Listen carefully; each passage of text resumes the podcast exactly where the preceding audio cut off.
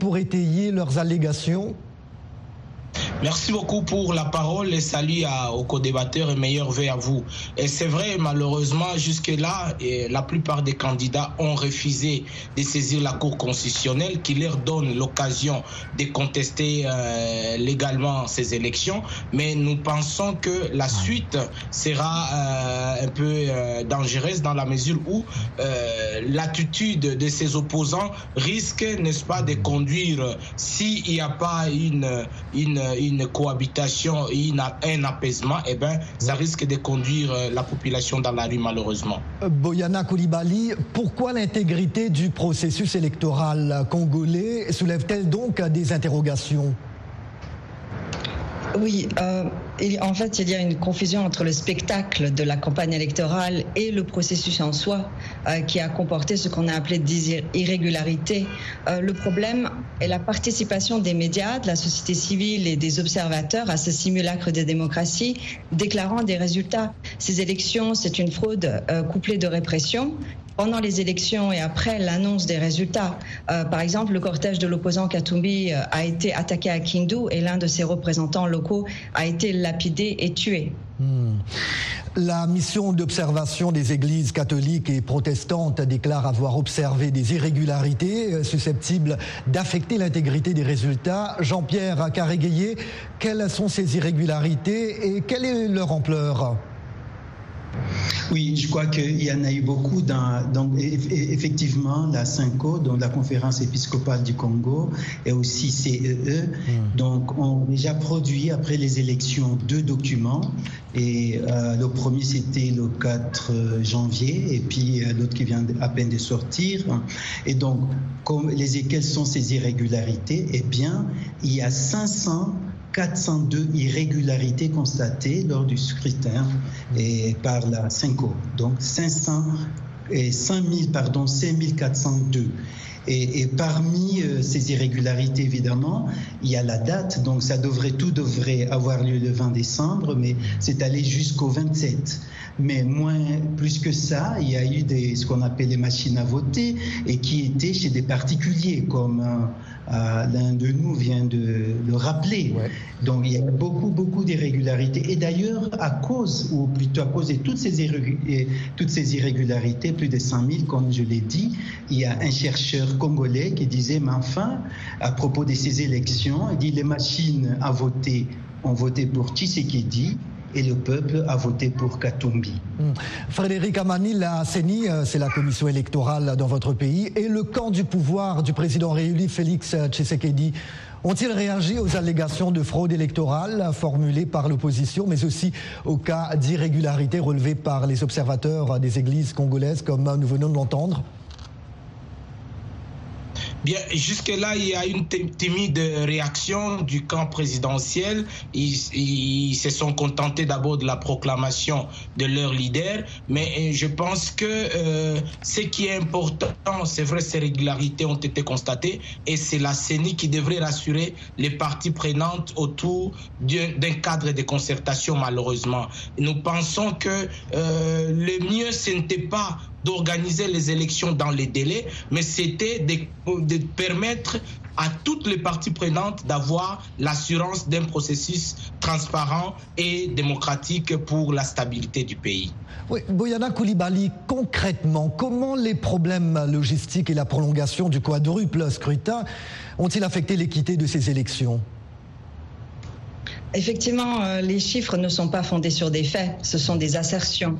Euh, et les élections étaient donc, euh, comme mon co-débatteur débatteur a précisé, prolongées par rapport à la date. Donc il y a une prolongation de sept jours, ce qui est une violation des lois électorales dans un pays où, en plus, le président de la commission électorale affirme ne pas savoir combien de bureaux ont ouvert et que les agents de la CENI ont dû fuir dans la brousse et être évacués par hélicoptère.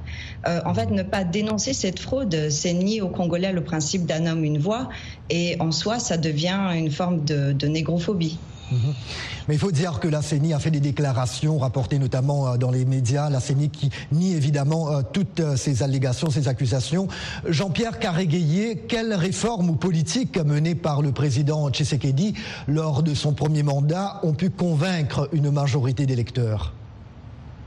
Il est difficile de parler de convaincre parce que lui-même, si il y avait des réformes, s'il y avait quelque chose qu'il pouvait se baser, il ferait sa campagne sur ça. Et vous avez constaté que les deux candidats, Katumbi et, et le président Tshisekedi, le président Tshisekedi tout euh, euh, sa campagne était basée sur le discours sur le discours identitaire et ce qu'on pourrait même appeler des identités meurtrières, qui est congolais, qui ne l'est pas, et puis l'attaque sur euh, des voisins, surtout le Rwanda. C'était ça. Donc s'il avait un projet, il parlerait de ça.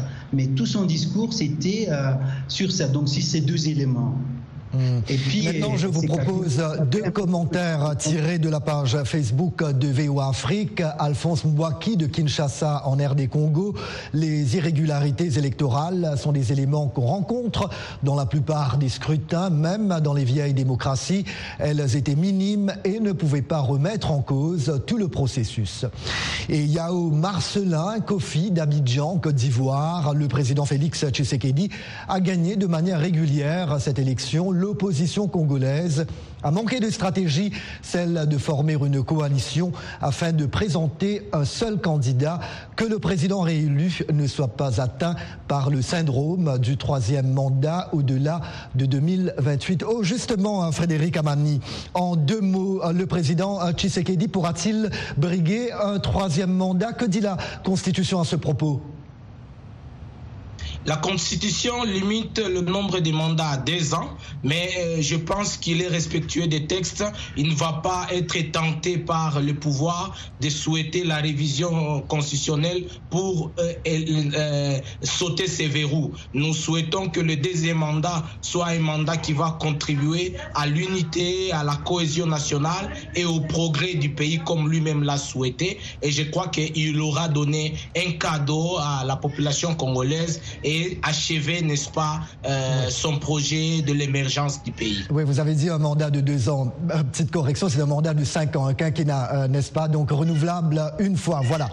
S'il vous plaît, n'allez nulle part ailleurs. À la suite de Washington Forum, ce sera après cette courte pause. Merci.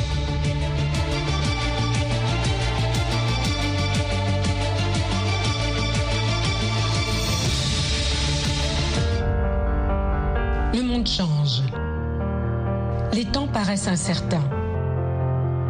Et ce que l'on entend est souvent différent de ce que l'on voit. Alors nous recherchons la vérité. Quand on ne nous raconte qu'une partie de l'histoire, nous perdons confiance. En temps de crise, nos rêves, nos espoirs et nos souhaits d'un avenir meilleur dépendent d'une presse libre de l'Amérique, nous vous apportons les nouvelles que des gens prennent des risques pour voir. Nous connectons le monde et l'unissons par la vérité. La Voix de l'Amérique, c'est l'actualité dans sa totalité.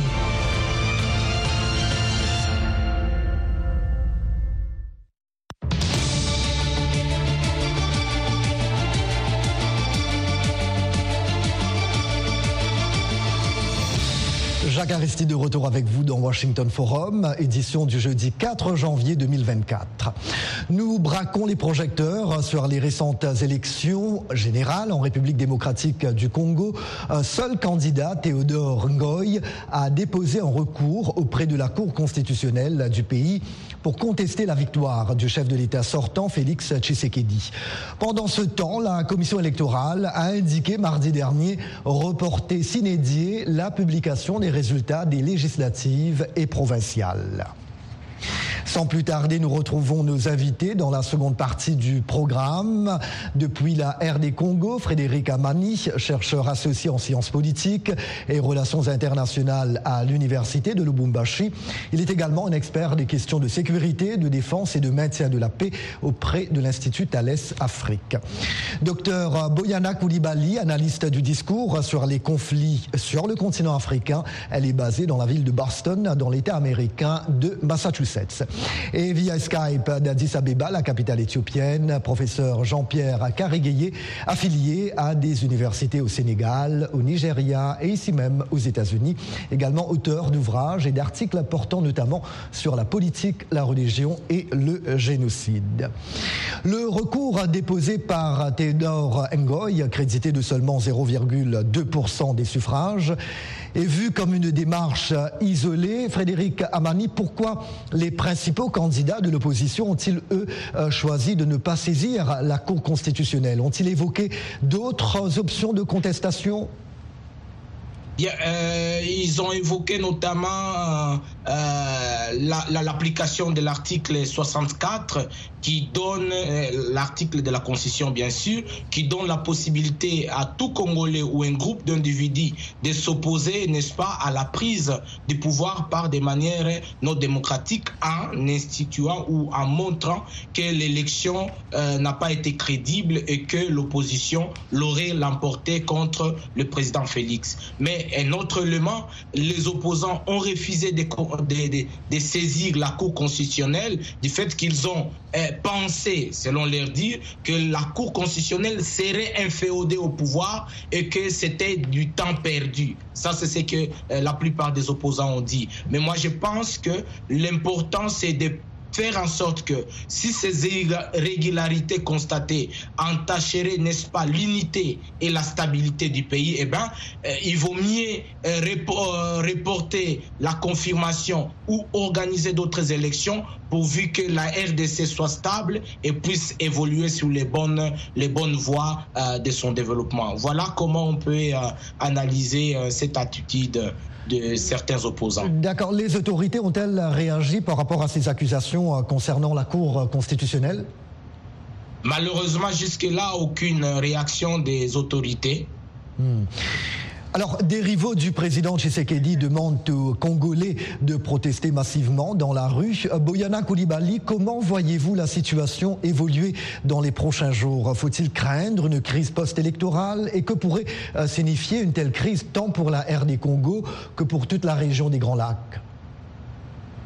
Oui, dans un premier temps, je pense que les, méthodes de contestation sont détenues par le pouvoir. Donc cela implique que euh, s'il y a des formes de contestation, elles, seront suivies par, une forme de répression. Nous avons eu des répressions pendant euh, le processus électoral et nous avons aussi des formes de répression euh, suite aux résultats. Des analystes ont employé le terme nationalisme pour justifier les résultats truqués. C'est faux. En fait, le levier électoral, c'était le discours de haine et l'incitation à la guerre contre le Rwanda. Il faut citer ici Tshisekedi qui a déclaré sur la chaîne télévisée la plus suivie dans le pays, et je le cite, il faut lui faire la guerre. Je vais réunir les deux chambres en congrès et demander l'autorisation de déclarer la guerre au Rwanda. Aujourd'hui, nous n'avons pas besoin d'envoyer des troupes de chez nous. Nous pouvons atteindre Kigali. Ici, l'évocation Rwanda et Kagame signifie tout simplement Tutsi. Euh, dans cette région qui a connu un génocide, le principal facteur de mobilisation a été euh, le Tutsi perçu comme étranger, envahisseur et qu'il faut éliminer. Et c'est un copier-coller des propos tenus par les génocidaires en 94. Donc il s'agit ici effectivement euh, d'élections qui reflètent des problèmes sécuritaires qui impactent toute la région. Ces propos de euh, Tshisekedi, euh, pensez-vous que ce seraient des propos tenus euh, seulement pendant une campagne électorale, des propos évidemment qualifiés de démesurés, mais uniquement pendant une campagne électorale, Boyana non, euh, le, danger est qu'on pense qu'on assiste à un exercice démocratique alors qu'on est dans un processus d'inflammation de la région. Euh, on ne retient aucun projet politique et ceci est quelque chose euh, qui a toujours existé depuis les années 60 dans le pays. Dans le camp de Tshisekedi, c'est une surenchère de discours de haine contre les populations rwandophones Tutsi. Et ces élections ont été un festival de discours de haine, toujours contre la même catégorie de population, à savoir les Tutsis congolais et assimilés. Par exemple, un des reproches qu'on a fait à Katumbi, c'est d'être non seulement étranger, mais juif, et d'avoir une femme Tutsi d'origine burundaise. Ce sont des accusations qui existent depuis euh, avant les élections. Euh, pendant les ans, Katumbi n'a pas osé dans ses meetings de campagne, accompagné de son épouse, car les réseaux sociaux, on a dit qu'emmener sa femme dans les meetings, c'est comme amener un porc à la Mecque. Quelle lecture faites-vous de ces accusations euh, faites contre Kigali concernant par exemple le financement du groupe rebelle M23 Des accusations évidemment que Kigali nie, mais la communauté internationale quand même a apporté de telles accusations également, Boyana. Euh, le, M23 est euh, perçu ou déclaré comme étant un groupe étranger. Donc, euh, on est ici justement dans ce type d'accusation qui date de l'époque où le mythe a été énoncé et, annoncé. le M23 reste un groupe rebelle congolais et non pas étranger. donc, c'est une, une sorte de diversion des problèmes qui existent dans dans, le pays, c'est-à-dire euh, comme euh, euh, a précisé tout à l'heure, qui est congolais, qui ne l'est pas. Euh, pendant ce temps-là, euh, il y a eu une réunion euh, pendant le cessez-le-feu avec une vingtaine de, de, de leaders de, de, groupes armés, avec lesquels l'armée régulière s'est alliée mm. pour combattre le M23 qu'il déclare être un groupe étranger et pourtant ce sont des Congolais. Donc on s'allie avec des forces négatives, dont le FDLR, pour combattre un groupe euh, armée euh, qui, euh, qui a des revendications bien précises. Donc c'est, ça devient vraiment une sorte de distorsion de, de la réalité. On est dans une période de post-réalité, post-vérité, post-fait. On ne s'intéresse plus aux faits. En tout cas, à propos de toutes les tensions post-électorales, Washington dit suivre le processus de prêt. Tout litige électoral devrait être résolu pacifiquement et conformément à la loi électorale congolaise, a déclaré un porte-parole du département d'État. Nous appelons les autorités compétentes à veiller à ce que toute plainte euh, soit traitée de manière équitable et transparente, a-t-il ajouté. Jean-Pierre Carrégayer, quel est l'impact de telles déclarations euh, de la part des États-Unis, euh, notamment, et d'autres membres de la communauté internationale des déclarations sur le processus en cours en RD Congo. Oui, euh, disons, avant, avant juste de parler de réaction de la communauté, de la communauté internationale, euh, j'aimerais d'abord revenir à ce que euh, ma collègue Boyana a dit dans le rapport à propos du discours de la du discours de la haine qui a été utilisé. Et, je crois que ce discours bien existait avant dans la société congolaise. Et c'est assez triste que ce discours soit utilisé par euh, Tshisekedi, tout en sachant qu'il vient d'un groupe, les Balouba, qui ont aussi été euh, à plusieurs reprises au, au, Congo aussi victimes, qui ont été aussi victimes de discours de la haine et même de violence. C'est assez grave. Alors revenons au discours de la communauté internationale, donc même les, dans les, États-Unis, je trouve que c'est un discours qui est un peu mou. C'est hein, un discours qui semble, qui va presque dans le même sens que Tshisekedi. Et je crois que c'est davantage pour les intérêts économiques euh, que je pourrais parler de, des intérêts économiques de la communauté internationale. Donc ce discours soit mou et, et par rapport aux, aux élections. Hum. Frédéric Amani, vu les tensions politiques actuelles, craignez-vous pour la stabilité de votre pays, lequel est déjà confronté à nombre de maux, y compris la crise sécuritaire dans la région orientale avec la résurgence du groupe rebelle M23, on en parlait euh, tout à l'heure Exactement, exactement. C'est pourquoi les jours à venir dépendront et de l'attitude du gouvernement ou du président élu, mais aussi du camp de l'opposition, notamment Moïse Katumbi, et de Fayoulou et de Nimkwege. Et c'est pourquoi il faut euh, un dialogue, un apaisement pour que l'un ou l'autre ne puisse pas envenimer la situation. Mais nous souhaitons, ce qui est important, ce n'est pas la victoire d'un camp contre l'autre, mais c'est la stabilité c'est l'unité du pays parce que ce pays est en train de patauger autant d'années d'élections avec autant de potentialités, mais on, est en train de revenir sur la case de départ parce que euh, cette instabilité dérange les progrès et le développement du pays. Oui. Boyana Koulibaly, vous en parliez euh, tout à l'heure, mais vous me tendez la perche pour vous poser cette question. En deux mots, les discours identitaires utilisés durant la campagne électorale ont-ils divisé davantage la société congolaise? Euh, divisé effectivement, puisque la, il y a une, un discours de haine et une incitation à la violence contre toujours euh, le même groupe donc de population, c'est-à-dire les, les, Tutsis congolais et assimilés. Mmh. Euh, je pense que ce sont des provocations qui sont euh, à long terme, qui ont existé depuis euh, des décennies, et nous, nous assistons aujourd'hui à un président congolais qui va jusqu'à menacer ouvertement son voisins. Et dans ce climat de provocation à répétition contre Kigali, on s'attend à ce que le Rwanda ne réagisse pas pour défendre ce que les Rwandais ont reconstruit depuis 30 ans et dans les cendres suite au génocide contre les Tutsis en 94. Euh, donc la division est claire, elle est, évidente puisque dans la région, nous avons quand même euh, vécu euh, ce génocide contre les Tutsis et qu'une grande majorité, une grande partie de la population est euh, Tutsi congolais, euh, surtout à l'est du pays.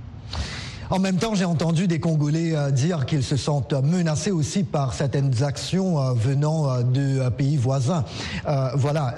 Félix Tshisekedi, justement, déclare qu'il est réélu président de tous les Congolais. C'est dans un esprit d'ouverture que j'exercerai ce deuxième mandat, a-t-il dit dans son premier discours de victoire. Jean-Pierre Carré-Gaillet, que comprenez-vous par esprit d'ouverture pour son nouveau mandat et comment cela se traduira-t-il concrètement pour les Congolais? Oui, parlant de discours, par exemple, quand il dit qu'il est réélu, disons, il est président de tous les Congolais, qu'est-ce à dire? Parce que c'est lui-même, pendant son premier mandat, plusieurs fois, où il a rappelé qu'il était Kassaïen, qu'il était Louba. Dans un des discours, il avait dit, voilà, il s'est adressé, il était au Kassaï, il dit, vous êtes euh, mon sang, s'adressant à, son groupe ethnique, entre guillemets. Et puis, pendant les élections, il est revenu en parlant de, bah, des Kassaïens comme victimes au Katanga.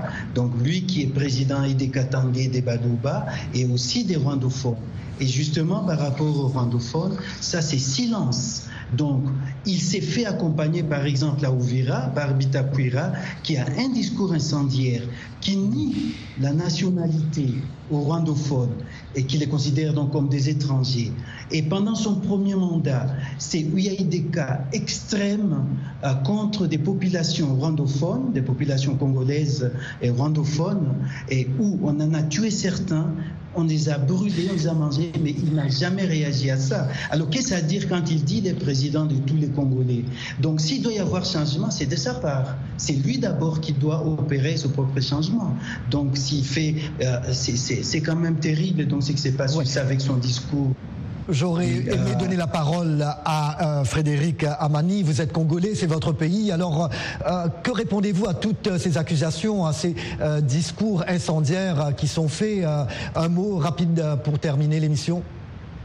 Je crois qu'on a déploré ces discours incendiaires euh, euh, dans la campagne, euh, mais nous pensons que le moment est venu à la cohabitation, à l'unité, et que ce qui s'adonnerait à ces discours incendiaires soit traduit devant les instances judiciaires pour répondre de leurs actes, parce que le vivre ensemble doit primer au détriment, n'est-ce pas, des intérêts égoïstes et non les intérêts généraux. On doit promouvoir l'intérêt général, et cela passe par la cohabitation par le vivre ensemble pour le progrès de la RDC. Et ce sera le mot de la fin. Merci beaucoup. Point final à ce Washington Forum. grand merci à nos trois invités, Boyana Koulibaly, Frédéric Amani et Jean-Pierre Carréguayé. Nous disons merci également à toutes nos radios et télépartenaires. Et bien évidemment, merci à vous, chers amis fidèles de la VOA. Merci de nous avoir accueillis chez vous cette semaine. Encore une fois, nous vous souhaitons une belle et heureuse année 2024. Nous voulons les meilleurs. Nouveau rendez-vous avec Washington Forum dès jeudi prochain. Jacques Aristide depuis la capitale américaine. Je vous dis à très bientôt. Take care. Prenez bien soin de vous et des autres aussi. Merci. À très bientôt. Au revoir.